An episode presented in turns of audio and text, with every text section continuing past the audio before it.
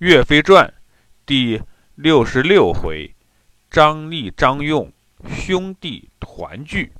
话说岳飞打败章邯后，命令刘高为先锋，汤怀、张显为粮草官，自己带领大军作为后队，一路向茶陵关进发。刘高作为先锋，先到茶陵关。命令士兵扎下营寨，看天色丧早，就说：“咱们先去攻打茶陵关，打完了再吃饭。”士兵们一声呐喊，冲向关口。这时，关内一声炮响，冲出来一队人马。打头的一个人没有骑马，身材高大，手里拿条铁棍，朝刘高就冲了过来。刘高看那人也是黑色的脸庞，就哈哈大笑说：“你这家伙怎么也这么黑，长得像我儿子一样。”那人大怒，举棍就打。刘高与他大战了几十个回合，慢慢的招架不住了，回马就走，喊道：“小的们，放箭！”士兵们一起放箭。对面的黑脸大将看见了，也不追赶，退回关里去了。刘高打了败仗，垂头丧气，庆幸岳家军没有损伤。过了两天，岳元帅带领着大部队也来了，问刘高：“你来的这几天和他们打仗了吗？”刘高不好意思说自己打了败仗，就撒谎说。嗯，没打。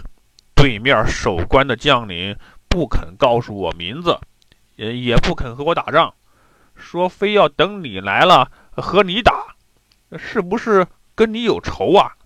岳元帅还不了解刘高，听他这么说，就知道他吃了败仗，不好意思承认，于是笑笑说：“那人长什么样子呀？”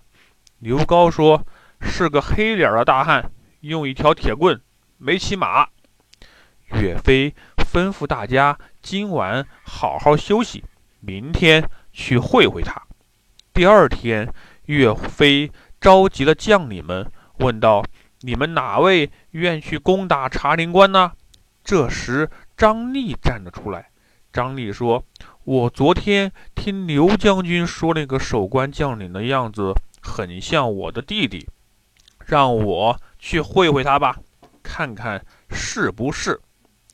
岳飞命令张立出马，张立带领士兵冲出大营，来到关前，对面果然冲出来一个人，喊道：“哪个不知死活的敢前来攻打茶陵关？”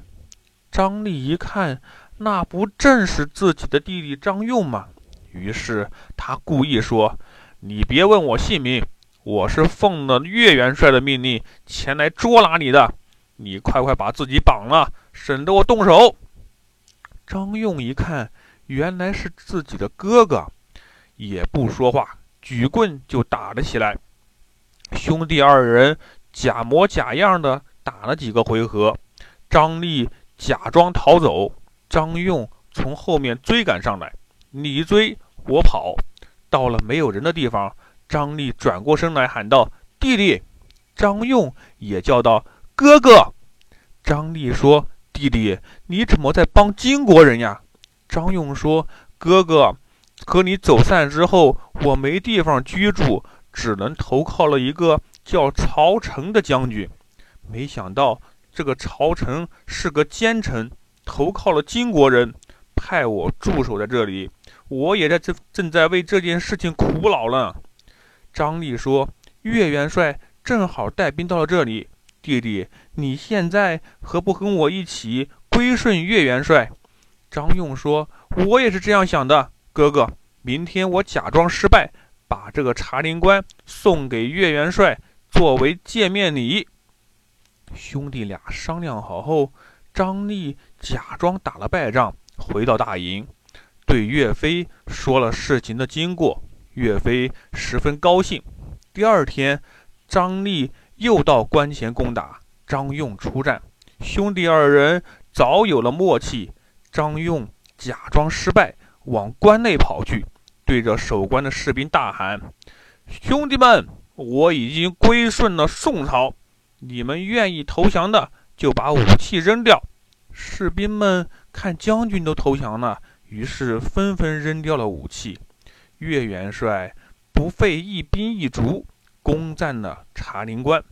张立、张用兄弟也终于团聚了。张用对岳飞说：“岳元帅，从这里再往前走就是西吴山了。守在那里的将军叫做何元庆，武艺高强，是个狠角色，你一定要当心啊！”岳飞叫人吩咐下去，大家加强戒备，向西吴山进发。